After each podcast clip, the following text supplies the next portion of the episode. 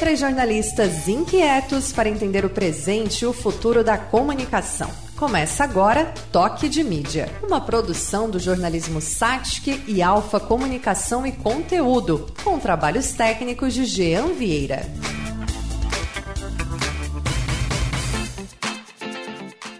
Alô, Podosfera, sejam todos bem-vindos. Este é o Toque de Mídia, podcast produzido pelo Jornalismo Unisat e a Alfa Comunicação e Conteúdo. Os trabalhos técnicos são de Gian Vieira. A gente começa mais um episódio dessa temporada e é um prazer estarmos todos juntos para mais um bate-papo sobre comunicação. Fazem esse podcast eu, Kaki Farias, que também integro esse trio de jornalistas inquietos aí na nossa terceira temporada, ao lado de Andressa Fabres e João Pedro Alves. Nós falamos em situação aqui de distanciamento ainda durante todo esse ano. Nós fizemos os programas é, é, de forma remota, né, sem estarmos no estúdio, por conta da pandemia. Falamos de Criciúma, no sul de Santa Catarina, mas a gente quer conversar com todo o Brasil. Oi, Andressa, tudo bem? Oi, Kaki. Oi, João. Oi para as nossas convidadas hoje, duas convidadas super especiais. E tá é um prazer. Hoje eu tô com uma expectativa muito alta porque eu acho que eu vou aprender muito nesse, nesse nosso episódio de hoje. Estou bem ansiosa para a gente começar a conversa. Eu também. Tô, eu também. João, tudo certo por aí? Oi, Kaki. Oi, Andressa. Já deixa a saudação para as nossas convidadas. Tudo tranquilo, o importante é ter saúde. Mas é, sobre o papo de hoje também muito animado, né? A gente tem conversado já faz um bom tempo de colocar isso na nossa pauta e finalmente chegou o dia. Chegou, chegou o momento de a gente aprender um pouco mais. É sempre bom estar aprendendo mesmo, né? O toque de mídia tem servido para isso, para a gente ir se atualizando de alguns temas, né? E aprender um pouco mais. No episódio de hoje, a gente vai discutir um dos assuntos que foi muito falado na última semana, que foi a morte de João Alberto lá no Carrefour de Porto Alegre.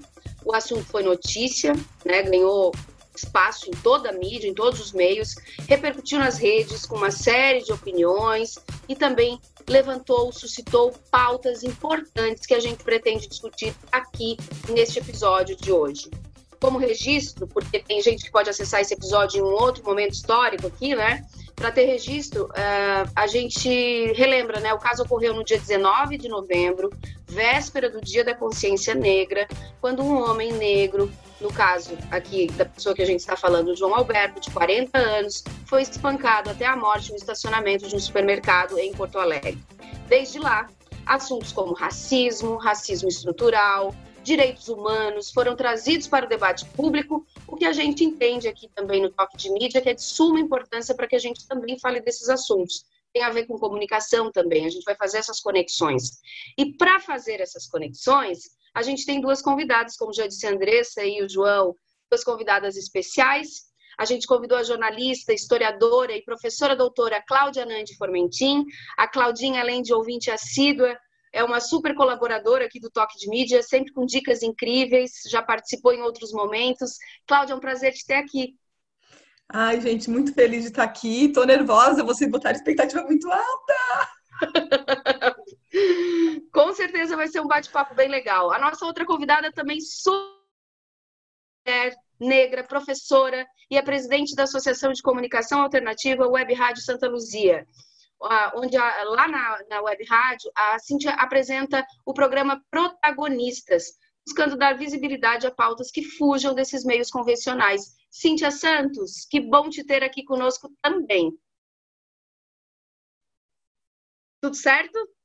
Tudo certo, tudo certo. É, quero agradecer o convite, né? É uma satisfação muito grande, como diz a Cláudia, dá sempre um frio na barriga e é por isso que eu amo rádio, que eu amo programa é, ao vivo, né? Porque essa adrenalina faz parte já da minha vida e se parece muito com a sala de aula, assim, porque nunca, nunca é igual. Então, quero agradecer, né, ao pessoal do jornalismo SATIC, em nome da CAC, também o pessoal da Alfa Comunicação. Eu acho que a gente está sempre se renovando e aprendendo. Eu acho que isso é o mais importante. Sim, então acho que a gente pode começar falando é, contigo, né? É, é um momento importante para essas pautas, como a gente falou, e a gente está numa expectativa de aprendizado, inclusive, e a gente entende que a pauta que é pano de fundo aí do que a gente se propôs a conversar ganhou um espaço evidentemente negativo, porque acabou culminando numa morte, mas também trouxe algumas visibilidades para alguns temas que são importantes. Nesse contexto, é importante que aconteçam esses debates, é importante que a gente traga, que os meios tragam. Queria que tu falasse um pouquinho sobre momentos como estes, em que essas pautas acabam ganhando visibilidade. Sim, Kaki, é, todos os espaços que promovem essa discussão são importantes. Inclusive, existe uma reivindicação do movimento negro que essas pautas também estejam presentes durante todo o ano, porque é um processo formativo. E o racismo, ele infelizmente impacta quando acontece agressões, infelizmente, como nesse caso e do George Floyd, é um, um, um falecimento, né, que é o, o auge do horror que a gente pode chamar com relação a, a uma prática racista, mas a onda passa e não se toca mais no assunto. A exemplo do que foi o movimento Vidas, Vidas Negras Importam lá nos Estados Unidos, né? Que houve toda uma cobertura que foi importante, mas que depois que se e o movimento ele, ele permanece, Ocorreram outras ações, é, um, o ano de 2020 está marcado pelas lutas antirracistas. Mas, é, como aconteceu aqui o caso do João Pedro, o caso do menino Miguel, depois que passa a, a febre que a mídia consegue promover, se esquece de, dessa situação. Então, a necessidade de promover esses debates durante todo o ano é fundamental para o processo formativo, de formação de opinião, de ajudar na conscientização e principalmente promover ações. É, nesse sentido, o, o, o, que eu procuro fazer lá no meu programa é isso, assim, a gente trabalha o ano inteiro com pautas que precisam de visibilidade sempre, né, e a questão racial, ela, ela é emergente, assim, ela não tem mais como a gente ignorar ou, ou fazer de conta que ela não existe, porque acontece todos os dias. E Muitas vezes o racismo sutil é, um, é muito mais agressivo porque ele é cotidiano.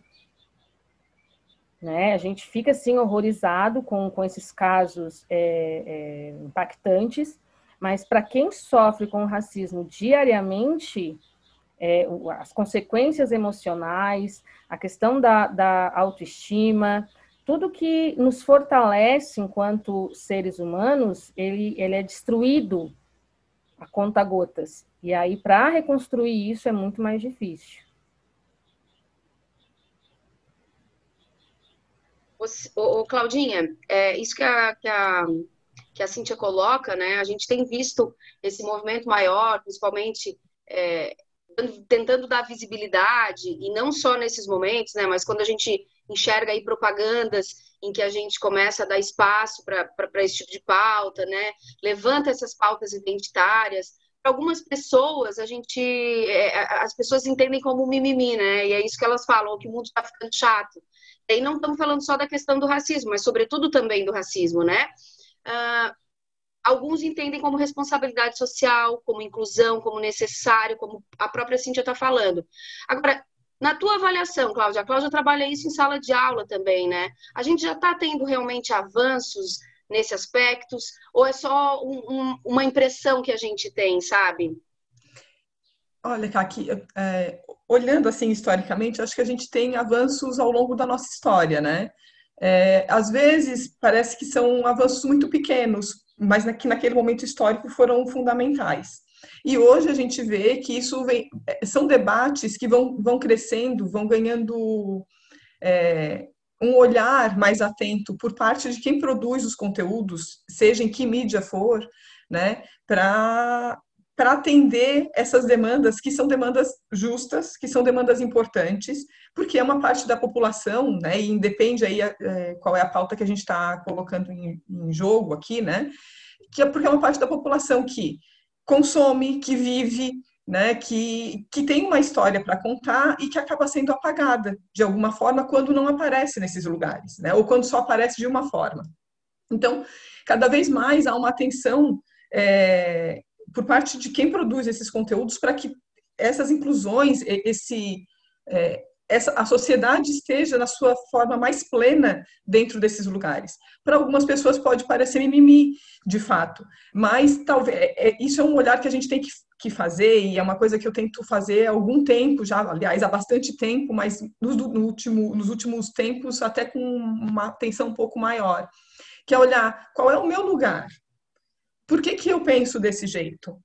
será que eu já passei por algum, né, de alguma forma, por alguma coisa que aquelas pessoas que estão reivindicando isso passaram? Né? Então, como é que eu me veria na televisão, por exemplo, vamos pensar no caso das novelas ou no caso dos jornais, como é que eu me veria na televisão, né? Como é que eu, como é que eu me veria representado ali? Será que eu me veria se eu não tivesse na condição que eu estou?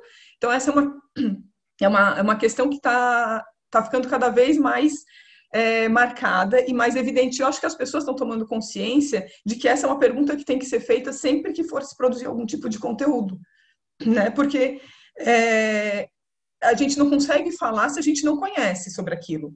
Então, estudar, e não só estudar lendo e procurando documentários, enfim, escutando, mas de fato, e escutar as pessoas que vão ser representadas ali. Né? Então, há um movimento em alguns, é, por parte de algumas consultorias de comunicação, por exemplo, ou de algumas agências de comunicação, né, tanto de assessoria quanto de publicidade, que começam a, a parar para escutar, se reunir com pessoas que vão ser é, representadas naqueles conteúdos que eles estão colocando. Como é que a gente representa? E é uma escuta que tem que ser feita com sinceridade.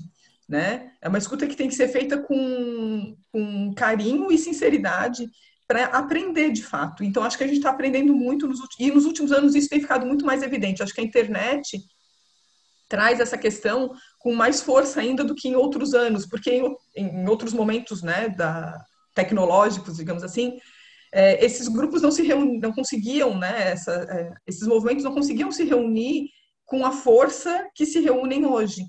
Porque hoje a gente consegue encontrar pessoas, por exemplo, do movimento negro, ou do movimento feminista, ou do movimento LGBT, num único lugar, pessoas do mundo inteiro, muitas vezes, que trazem ali pautas que são importantes, ou seja, a mobilização acaba sendo muito forte, né? Muito ganham um espaço muito maior. E essas pessoas acabam ganhando força nessas essas pautas acabam ganhando muito mais força porque a percepção de que há uma união em torno daquilo, porque as pessoas os iguais se encontram, digamos assim, né? Então as vozes ganham força. Então, acho que isso é bem importante, assim, acho que a gente está ganhando, tá, é, tá ganhando alguns pontos, né? Tá aprendendo e está vendo a visibilidade disso em alguns pontos bem importantes. Acho que isso é um, um ponto legal, é um momento legal para a gente pensar essa questão de mudança. A gente ainda tem muito a aprender em todas as pautas que envolvem isso, e, e mas eu acho que é bem importante que venha a baila, né? Que a gente traga o debate, e o debate é importante para isso. Né? O debate é fundamental para essa questão. É, eu acho que eu estou aqui ouvindo uh, falar da importância de, de, falar sobre esse assunto, né? De, de esse assunto está em, e noto dois movimentos. Primeiro me veio à cabeça aquelas campanhas da Benetton, né? De quando eu era adolescente, a Benetton sempre muito é, polêmica, entre aspas, né? Na verdade, trazendo temáticas desconfortáveis é, para a população. E, e, e, a memória que eu tenho da, dos anúncios da Benetton, de quando eu era. E a Benetton italiana, né? Então, vamos colocar aí que o racismo é um dos, é, é um dos temas também fortes lá. É, e a memória que eu tenho de quando eu era adolescente era dos anúncios da Benetton é, de, mostrando brancos e negros. Então, ela sempre, ela sempre trouxe essas imagens, né, a representatividade, não só brancos e negros, mas ela também envolveu outras etnias, né, outras, é, botando chineses, japoneses, é, enfim, outras, outras frentes que a gente não está acostumado. E aí eu, eu trago para mim, por exemplo, né, e até no final, na minha dica, já vou até antecipar, né, na minha dica de, de hoje, eu quero falar sobre o um podcast da Rádio Novelo, mais um podcast da Rádio Novelo que se chama Vidas Negras. Né? E eu estava assistindo o primeiro episódio ainda e, e ele começa falando sobre a, a, os nossos antepassados, né? o resgate das nossas origens. E aquilo me incomodou bastante porque é, eu fui atrás das minhas origens, né? Eu fui fazer a minha cidadania italiana. E, e aí ele traz à tona o fato de que é, os, os descendentes de africanos, daqueles escravos que foram trazidos para o Brasil, eles não têm esse resgate, porque eles não têm origem. Eles não têm origem, eles têm origem, mas eles não têm essa história documentada, porque eles não eram permitidos, né? Eles não podiam trazer as suas documentações. Tem um apagamento, me, né?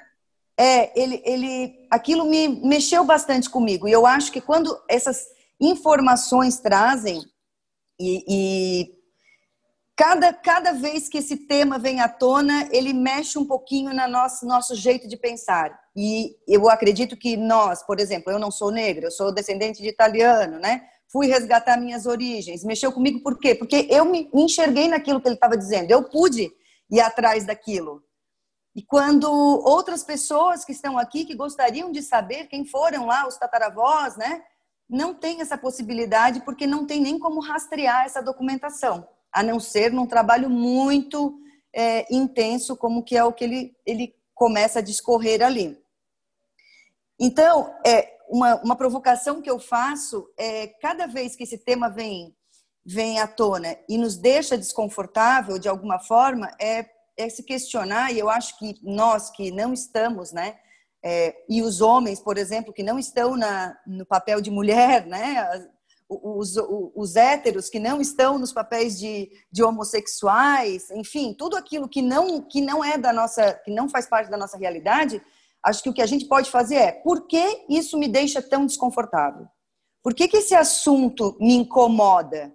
Por que, que eu vou para uma rádio, para uma TV, para um Twitter, para uma rede social dizer que racismo não existe? Que parâmetro é esse que eu estou usando para dizer? Que experiência que eu tenho para assumir uma. E aí, quando a gente fala em comunicação, quando eu sou um jornalista que vai fazer uma pauta é, cobrindo um assunto, o que, que eu não estou enxergando? Porque eu não consigo me colocar no lugar dessa, dessa pessoa.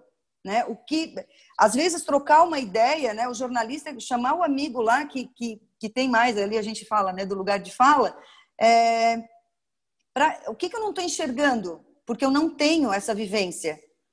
Eu acho que a gente pode fazer. É, porque não são temáticas fáceis, e não são temáticas fáceis de trazer para o universo da comunicação. E a, a Cíntia também, como educadora, né, Cíntia, pode trazer também isso é, para a gente, né? Não são temáticas fáceis de, de, de trabalhar em sala de aula ou dentro do universo da pesquisa. É, a Cláudia traz, eu anotei aqui, eu digo assim, por onde que eu começo, né? Porque são questões profundas e que demandam de bastante debate. Que, que bom se a gente pudesse aprofundar isso numa palestra, num evento, onde que houvesse sim esse espaço de diálogo com o setor da comunicação e nós negros. Por quê? Porque existe sim um movimento é, que trouxe, trouxe um pouco mais de visibilidade para negros e negras no setor da comunicação, mas ele ainda está muito voltado para a questão comercial, para a questão de consumo. Não se tem uma preocupação real na promoção de negros e negras nos espaços de comunicação. Nós temos, nossa, contado nos dedos, aqui na nossa região, né, é, é, não temos nenhum, nenhum negro ou negra à frente de um, de um programa, a não ser é, é, sentindo essa necessidade, eu busquei uma forma alternativa, mas não existe um incentivo. Por quê? Porque nós temos um público, nós temos as nossas questões a serem discutidas. E muitas pessoas me perguntam o seguinte: é, ah, por que, que só vão negros no teu programa? Eu digo, não, não vão só negros no meu programa. Eu só inverti a ordem vão mais negros no meu programa. Por quê? Por conta dessa necessidade. Então, é, nós compramos, mas para nós comprarmos, a gente também precisa do emprego. E essa representatividade, quando se dá na forma do trabalho, é, ocupando cargos de poder, ocupando cargos administrativos, impacta muito mais né, do que o simples comprar. Por quê? Porque as nossas crianças, vocês não têm noção como é que é para uma criança negra quando ela se vê na TV. Seja no campo comercial ou no, no campo do trabalho. Isso, gente, é um valor imenso na construção de uma sociedade diferente. E levando isso para nossa sala de aula, essas percepções, a gente tem o hábito de, de se, se prender no conteúdo oficial. E a gente pode trabalhar com essas questões de uma maneira muito simples e, e de uma maneira agradável, leve, sem, sem aquele impacto, ah, não, agora a gente vai trabalhar o racismo, sabe? A gente pode fazer isso, mas nós também podemos trazer essa discussão, colocando, inclusive, para os nossos estudantes a necessidade dessa representatividade. Eu tive bastante dificuldade de entender a questão da, da representatividade, da importância dela, porque ela se dá no campo muito individual. Sabe? Ah, ó, tá vendo? Ó, fulano estudou, o fulano conseguiu. E não é assim. Né? Você pode estudar, você pode ter formação, mas você precisa de oportunidade. Então, e essas oportunidades, para se chegar nessa, nessa situação de, de formação, para competir no mercado de trabalho, também não são as mesmas. Então, eu fico muito angustiada quando eu ouço: ah, não, estuda que você consegue. Claro que a educação é um excelente caminho, mas ela sozinha, ela não consegue resolver todos os nossos problemas. E eu anotei aqui também essa questão da, da identidade. Sabe, você precisa se identificar no meio de comunicação. Você precisa ouvir as suas músicas. Você precisa ouvir o seu samba, o seu axé. É, é, você precisa ver as nossas raízes representadas. E como se faz isso? Né? Não é, não é, é, é o nosso cotidiano é dizer para o nosso estudante que a contação de história ela é de origem africana. Não, é, não foi uma invenção, é uma, é uma coisa que se faz no mundo inteiro. Então, é um, um aspecto cultural que precisa ser valorizado.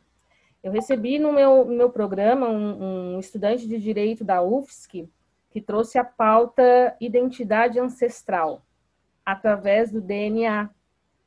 Então, hoje, a única forma de eu saber da onde eu vim, de que parte do continente africano eu vim, somente através de um exame de DNA.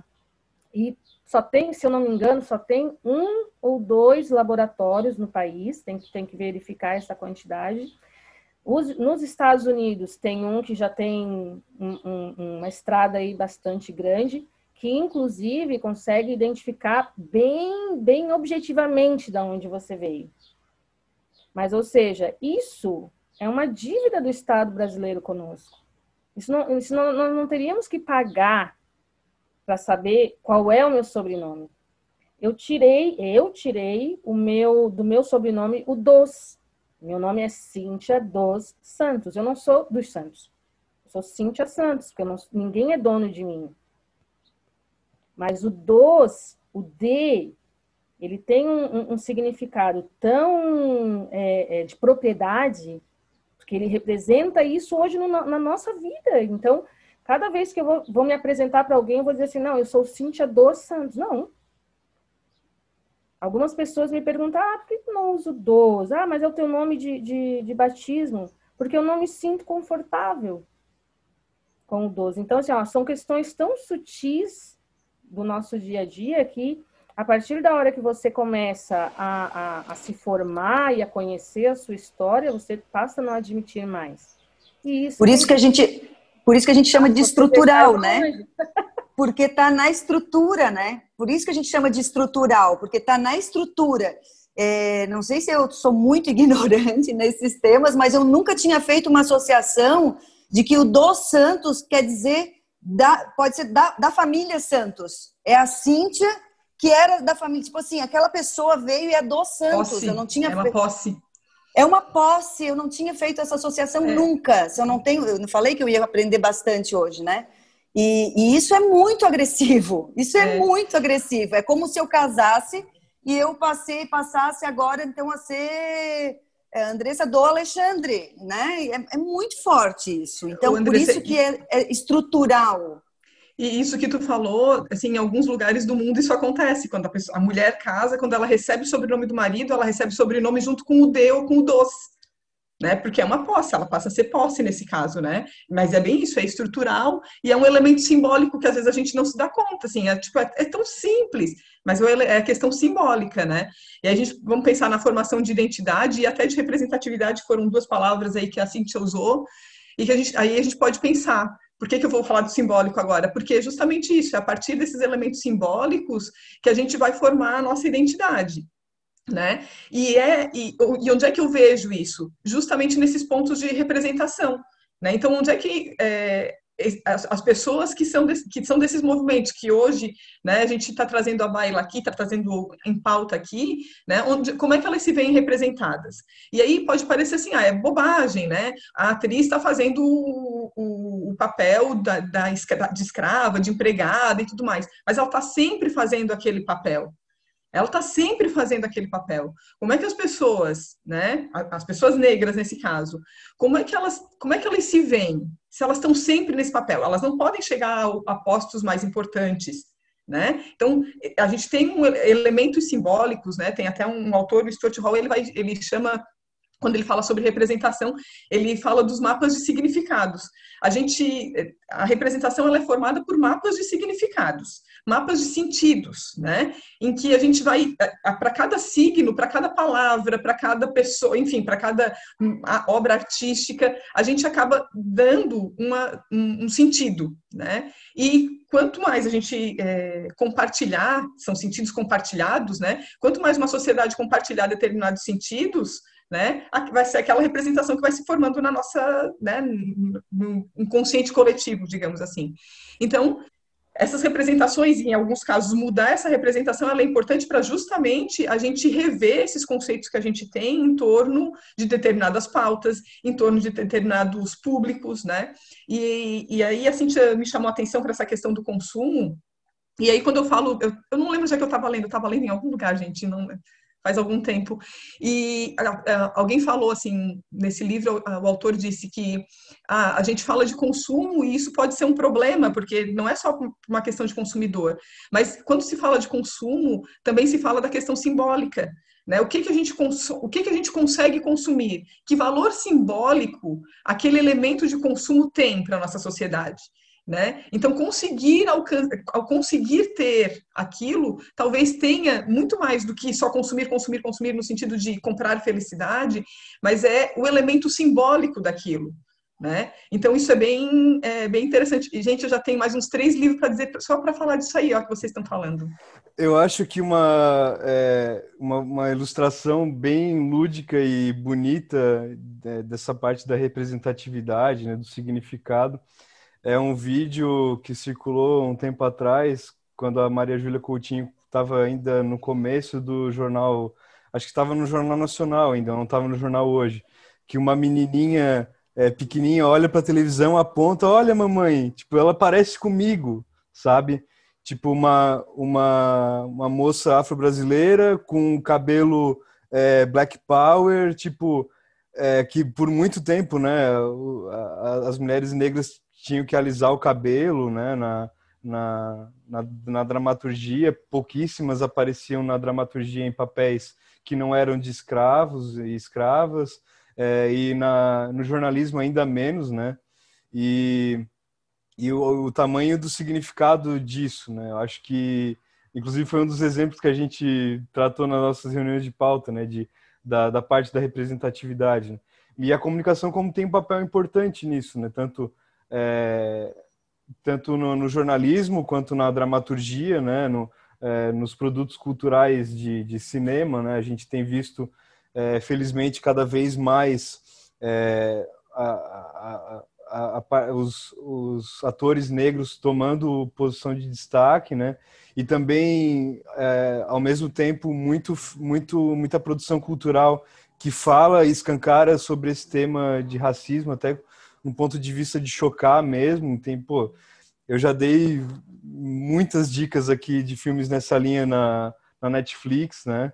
E, e, e, acho que isso também tem um papel bem importante. Até queria ouvir da Cíntia isso.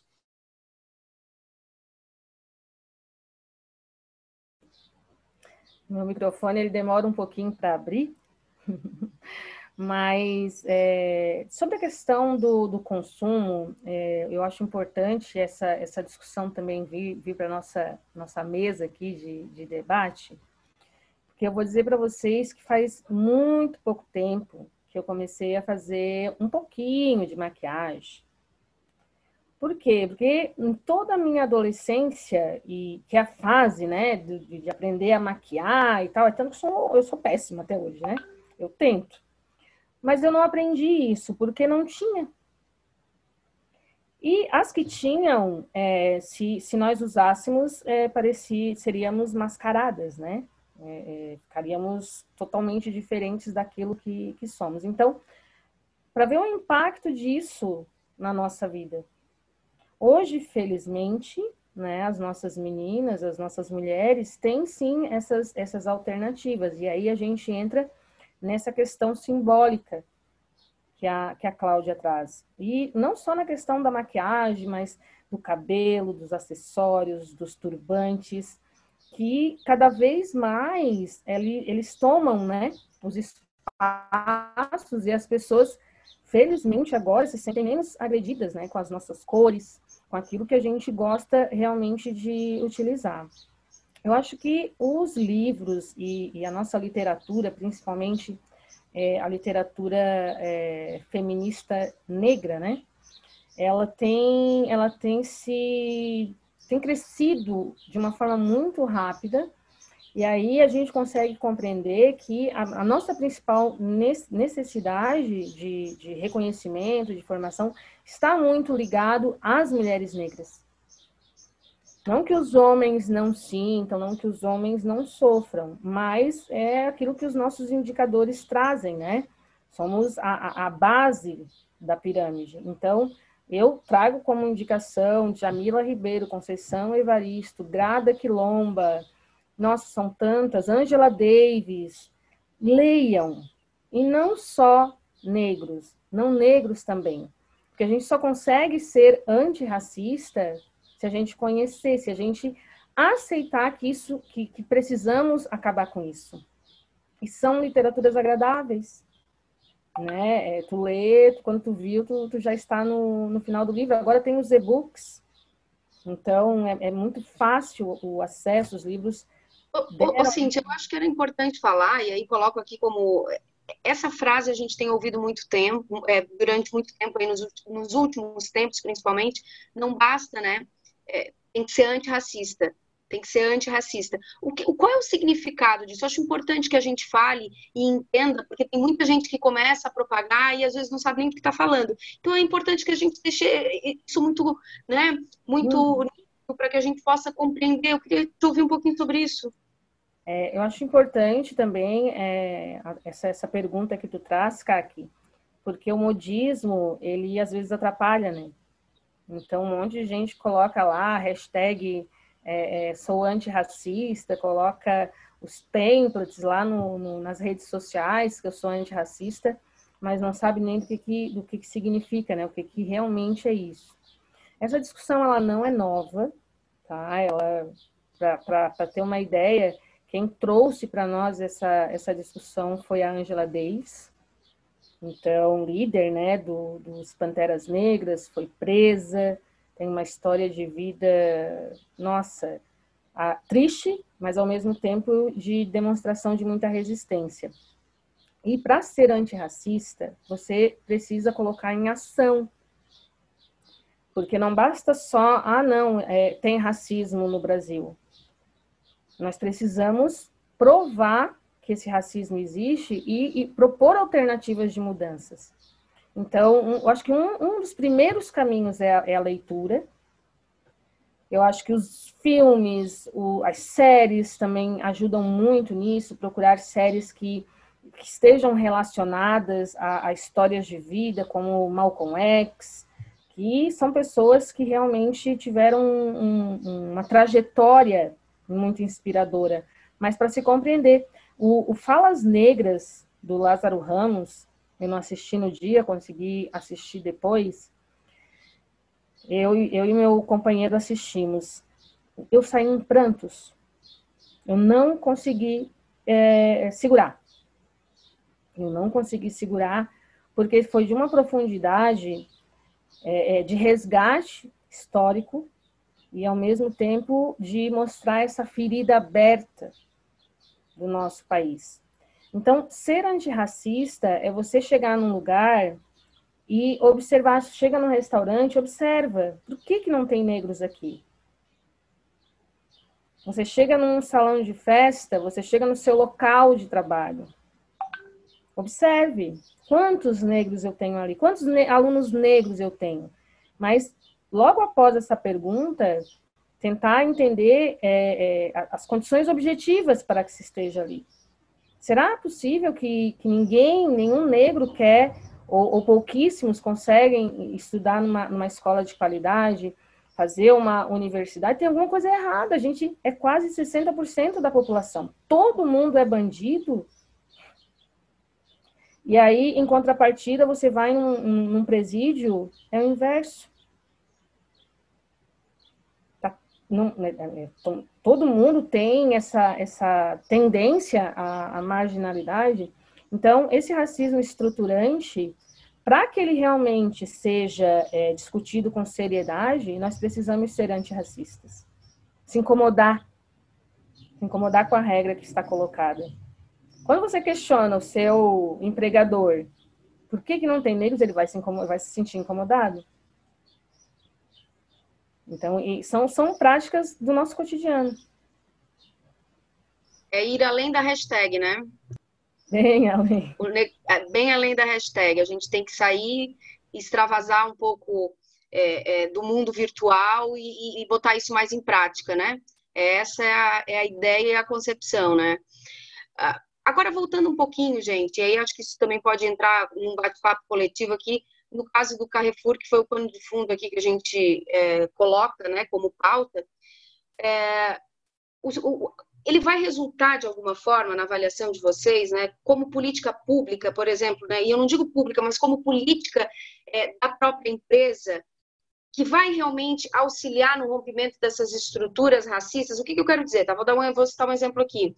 A gente vai ver agora, por exemplo, no Carrefour, meio que pela obrigatoriedade, é, políticas como aconteceu com a Magalu, de colocar é, um, um, processo seletivo que seja exclusivo para vagas para pessoas negras. Será que a gente vai ver esse, esse movimento né, de, de tentativa de rompimento ali nesse caso, sobretudo nesse episódio e em outros momentos, né? É, é uma coisa que eu coloco para vocês, assim, e, e queria ouvi-los.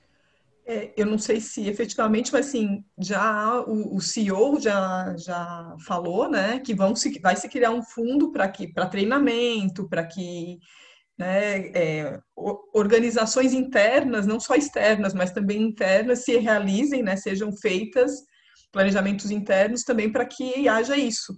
Agora, o que a gente tem que fazer é acompanhar para ver se de fato isso está acontecendo, né? Eu não sei, né? Eu, pelo que eu estou acompanhando, assim.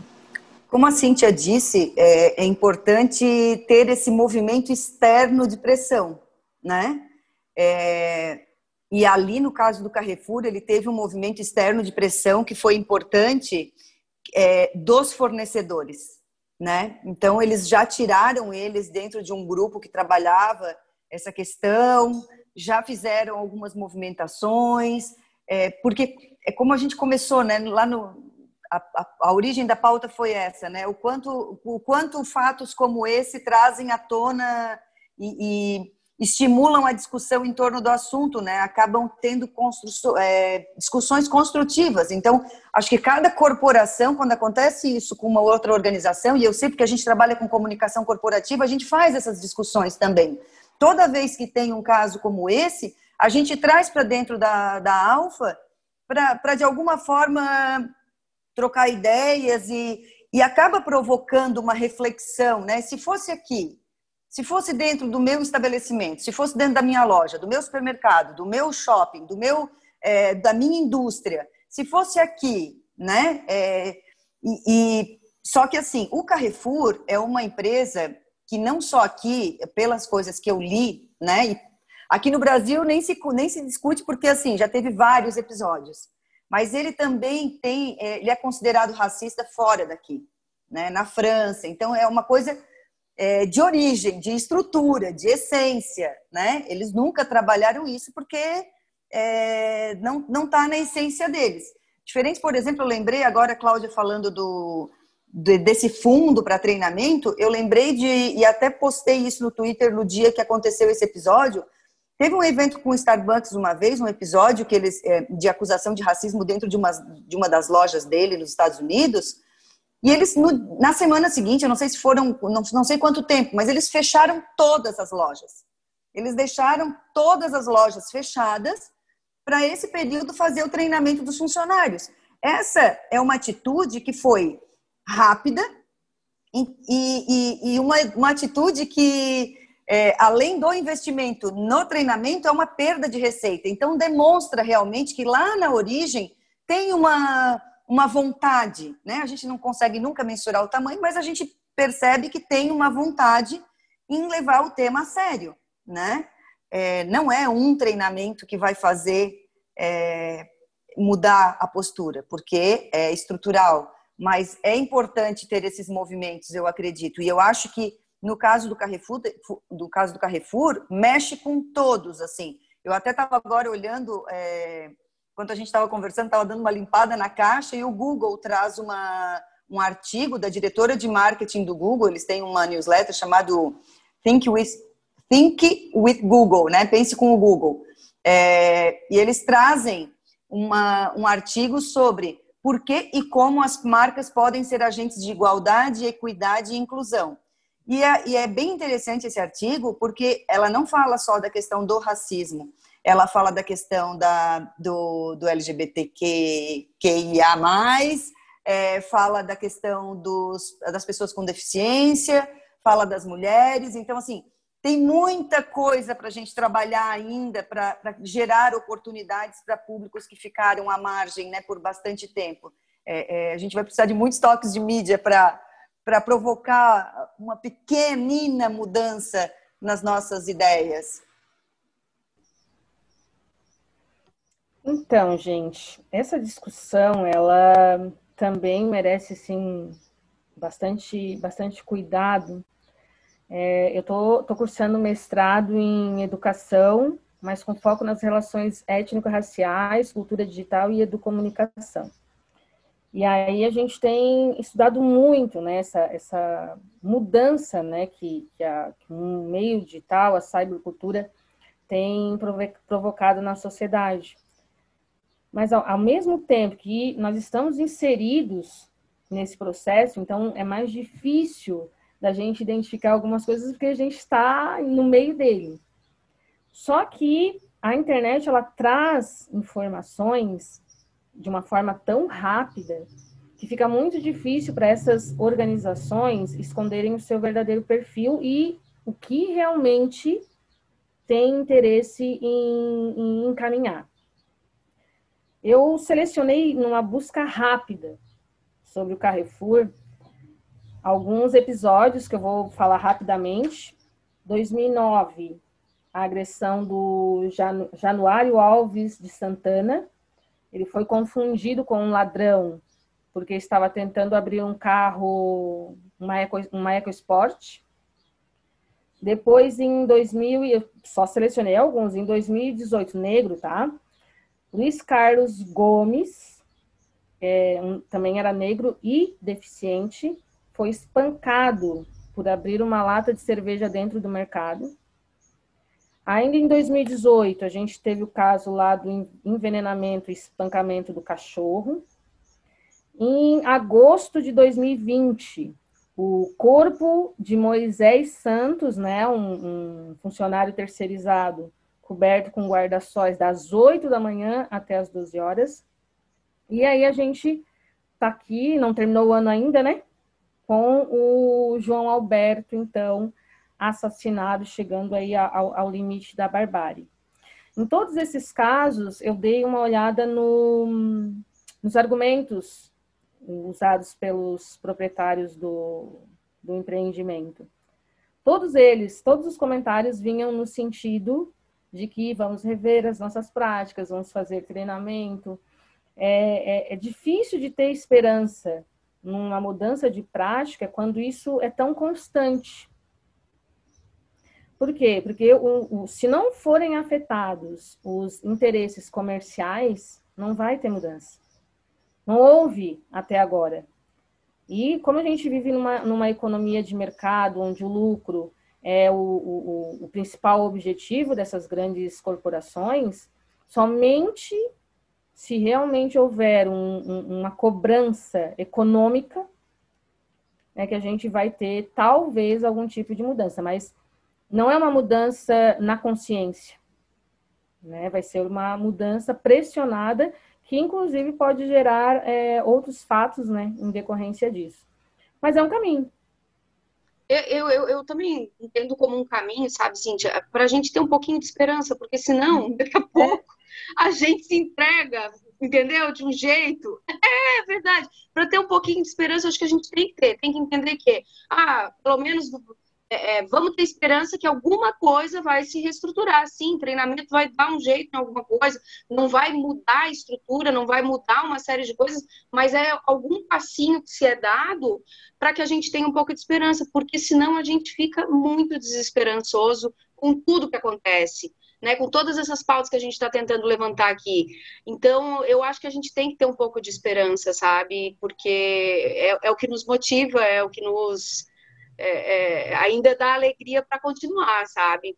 A gente teria um monte de coisa para falar, mas a gente se passou, porque o assunto é muito bom e eu acho que a gente tem que é, é, falar mais disso, trazer mais esses assuntos, porque a gente sempre acaba aprendendo muito.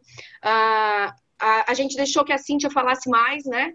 Essa foi uma proposta até que a própria Cláudia falou assim: olha, eu vou falar também aqui, mas eu acho que a gente tem que ter também tem que ter um espaço, né, de, de alguém que vai falar do lugar de fala e, e, realmente a gente entendeu que era importante. Então, com certeza, nós vamos ter outros espaços, assim, para que a gente possa falar.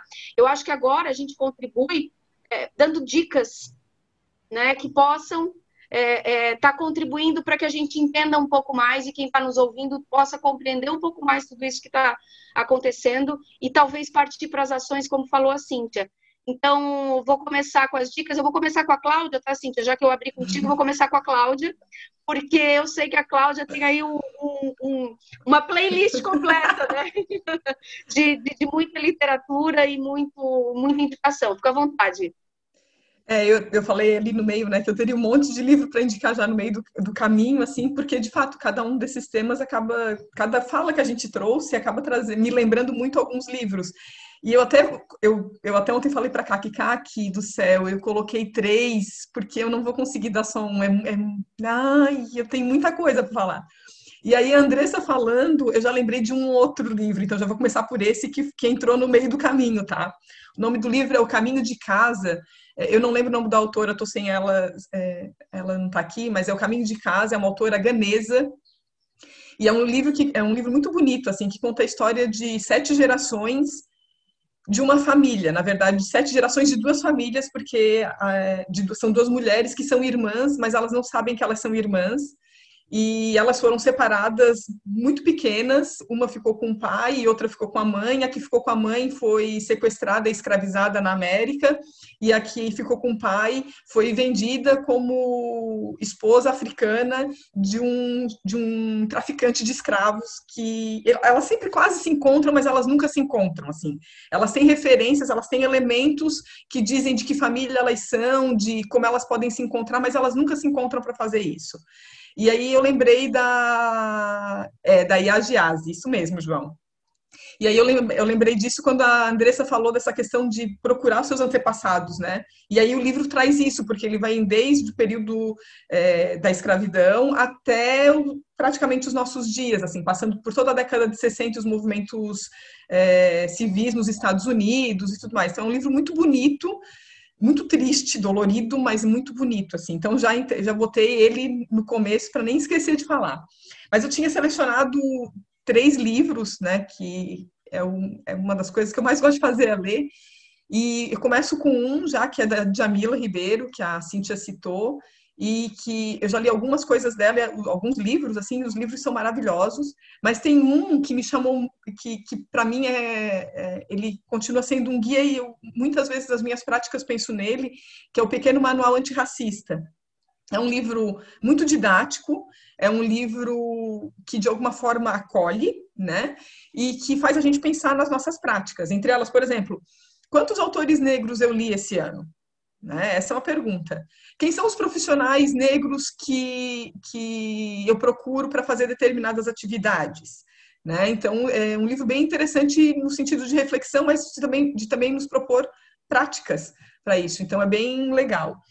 É, eu já começo, já começo com esse.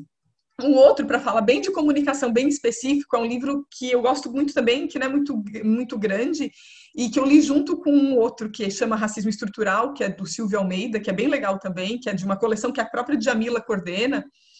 É, mas o livro que eu vou propor é da Ana Flávia Magalhães Pinto, que chama A Imprensa Negra no Brasil do século XIX. E ele completa muita coisa do que o Silvio Almeida fala, para a gente entender um pouco por que, que a gente fala de racismo estrutural. Né? E aí, assim, a gente pode falar de racismo estrutural, mas a gente pensar em um monte de outras, né, de outras pautas, como a Kaki estava falando, e, e, enfim, como a gente falou do, ao longo do programa, a gente vai ver que muitas das coisas que a gente é, né, que estão aí, que estão sendo questionadas hoje, tem essa questão de estrutura e tem características muito parecidas. Então, esse livro fala da imprensa negra no século XIX, que é o período da, da abolição da escravatura no Brasil. Então, fala das lutas, fala do, do como a imprensa, como parte da imprensa lutou pela abolição e, e como os negros estavam inseridos nessa, nessa imprensa. Então, é um livro bem legal. E o outro é, é um livro que me tocou muito, assim, é um livro que para mim foi muito, esse que eu li esse ano, que foi muito marcante. Os três livros são bem curtinhos, tá? Bem, eles são fáceis de ler no sentido de número de páginas, mas todos eles é, dificilmente saem da nossa cabeça, tá? O outro é da Aline Bay, que chama O Peso do Pássaro Morto, e aí traz uma outra pauta, né, para o caminho. Quer dizer, é uma outra, mas é junto, né? É um livro de poesias mas chama O Peso do Pássaro Morto. É um livro que não é longo. No Kindle, eu acho que é duas horas de leitura, no máximo, de tempo. Mas é um livro muito forte, que é a história de uma mulher, desde os nove anos, enfim, desde a infância dela e das perdas que ela vai tendo, até a, a velhice, né? Até a, a melhor idade, não sei, né? Enfim, até a vida de até idosa, ou seja, acompanha toda a vida dela. E também é um livro muito é muito puxado, assim, né? E aí acho que a gente pode trazer várias reflexões sobre um monte de coisa que acontece na nossa vida e que a gente está vendo acontecer e que, de alguma forma, tudo isso que a gente falou hoje também está tocado por esse, por esse ponto. Só que aí, ontem, as coisas vão acontecendo, né? Aí, ontem, eu sigo o Silvio, o Silvio, o Silvio Almeida, né? Que é o, o autor de Racismo Estrutural, já teve no Roda Viva e tal no Instagram e, e ontem eu fui assistir um. Ele tem um canal no YouTube que ele abriu recentemente, que é muito legal. E ontem eu fui assistir um episódio do, do canal dele, que era com o Emicida, um episódio muito legal. E aí, então, a dica do canal do Silvio Almeida, que é professor, doutor, autor de um monte de livro, e que vale a pena para a gente aprender um pouquinho mais também. Então, essa e é uma entrevista, essa entrevista Emicida, assim, é muito, muito legal mesmo. Muitas dicas bem interessantes que a Cláudia deixa, porque. Não, e, e que bom, porque para a gente que precisa, que precisa aprender mais, é bom ter essas referências de quem já leu, de quem já tem experiência, é muito bom. Obrigada mesmo, Claudinha. E com certeza depois a gente vai botar no post lá no Instagram, né, João? Para também estar tá indicando e, e poder indicar para mais pessoas. Cintia, sua dica. Ai, Cláudia, que tanta coisa boa! Acabou com as minhas férias. Imprensa negra, eu até botei um X maior aqui, vai me ajudar muito. Gente, eu, eu pensei sobre essas dicas e aí eu pensei em valorizar um pouquinho a nossa gente aqui, né, do Sul. E aí eu trago para vocês, é, como dica, o documentário Escolhedeiras, do Marcelo Zappellini, do Sander e do Leandro, né, que são cineastas aqui da nossa região, que está concorrendo aí a diversos prêmios. É uma história muito profunda das escolhedeiras de carvão aqui em Criciúma, a maioria delas negras, mas que não tem, né, uma estátua lá na Praça Nereu Ramos sobre o, o trabalho delas. Também o documentário Guerreiros de Bronze, também aqui da nossa região, do Alex Gabriel, do Ponto Crucial, muito forte, um documentário, é, são curtas, né? Mas eles trazem profundas reflexões aqui da nossa região também. Então, se não conhecem, é, logo logo ele vai ter, vai estar sendo transmitido novamente. A, a, pandemia atrapalhou um monte de coisa, mas logo logo vai estar aí. Então, fica a dica. O livro da escritora Cissa Moroso, que é o Enigma de Isaac, é um livro é, infanto-juvenil, então, muito, muito legal para trabalhar com é, é, tanto as séries finais como as séries iniciais, né, na, na, educação. O livro O Mundo de Oiá, que é da Gisele Marques, maravilhoso, maravilhoso. Também é um, um livro para educação infantil. E eu termino, né, indicando, não, não é né, puxando farinha para mim, mas né, faz parte é, para que conheçam a, a, história dos nossos através do meu programa, que é Protagonistas Sem Fronteiras, que vai ao ar todos os sábados, né, às 10h30, ao vivo, pela web. Então, durante todo o ano, a gente aborda aí as pautas étnico-raciais. Seria isso. E, e seguir o perfil para acompanhar, né? E né, seguir, Cíntia? Sempre, né? Seguir o perfil para acompanhar. Tá certo, maravilha. Também vamos colocar lá no nosso perfil as dicas que a Cíntia fez. Andressa Fabres, a sua dica? A minha dica eu dei lá no meio do, do episódio já, né? Podcast, é o, né? É o podcast do, da Rádio Novelo, chama Vidas Negras. É, vou ler aqui a, a descrição dele, né? Vidas Negras importam e aqui elas são celebradas. É, é um podcast feito pelo jornalista Tiago Rogério, mas ele traz é, essa, essa ênfase né, da, da origem através da obra de personalidades da história e da atualidade. Então, ele, ele traz a questão do, do, do racismo, de tudo que a gente vive, porém, é, entrelaçado com autores, autores negros, né? Então, nesse primeiro episódio, que foi o que eu comecei a, a, a ouvir, ele, ele fala sobre a origem, né? É, de onde sua família veio, é o nome do, do episódio. E aí ele traz a, as escritoras Carolina, Ma, Carolina Maria de Jesus e Eliana Alves Cruz.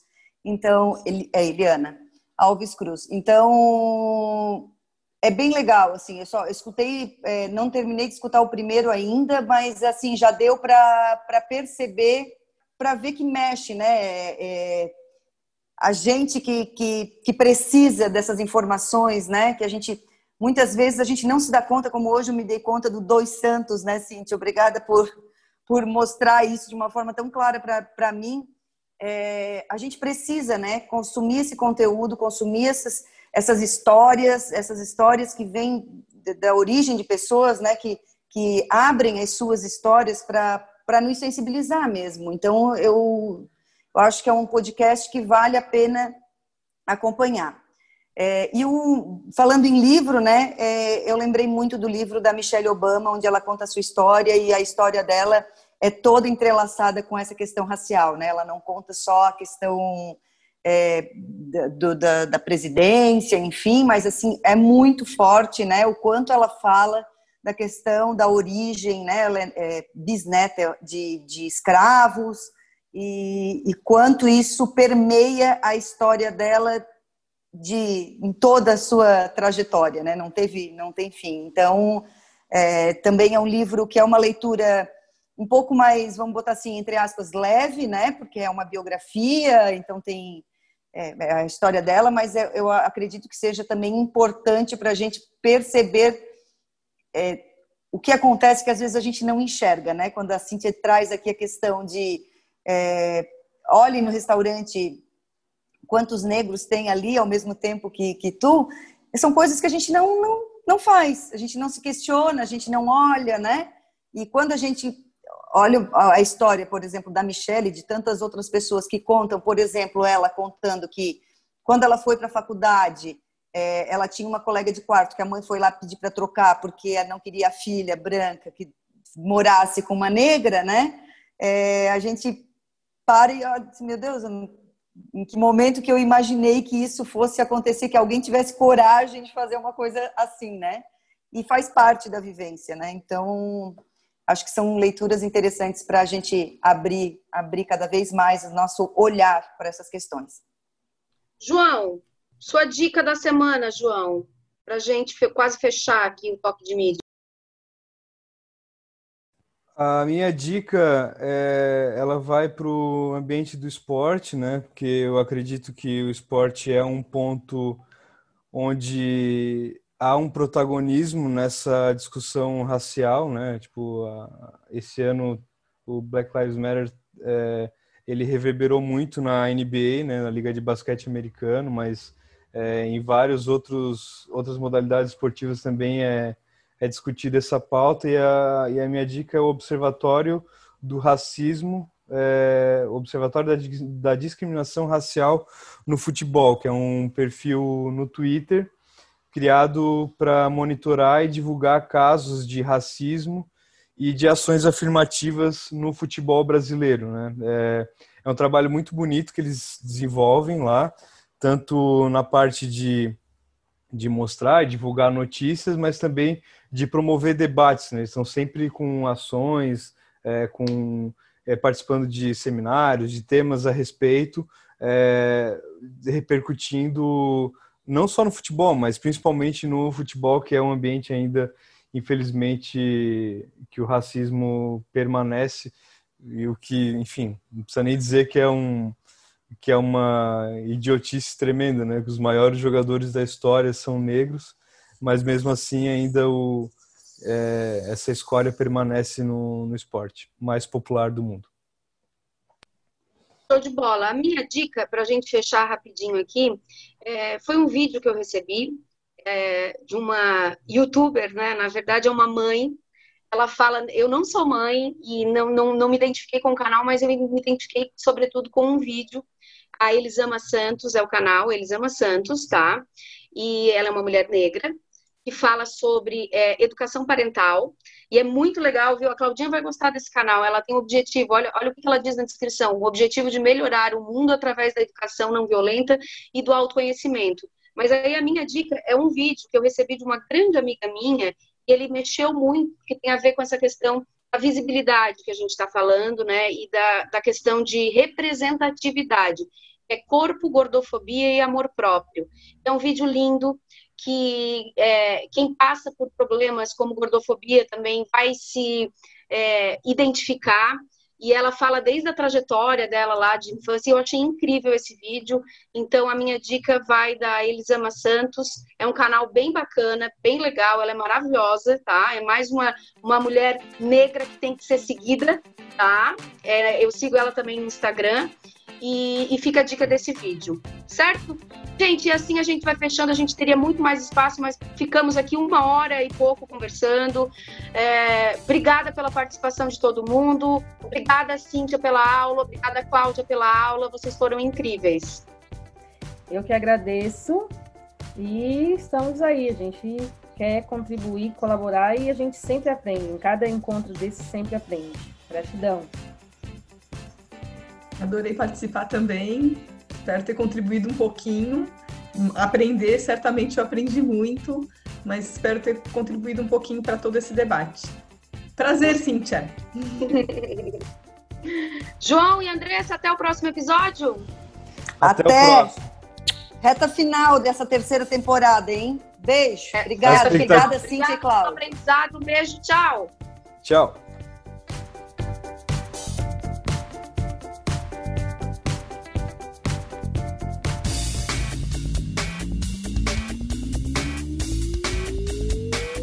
Você ouviu Toque de Mídia, uma produção do jornalismo Satic e Alfa Comunicação e Conteúdo, com trabalhos técnicos de Jean Vieira.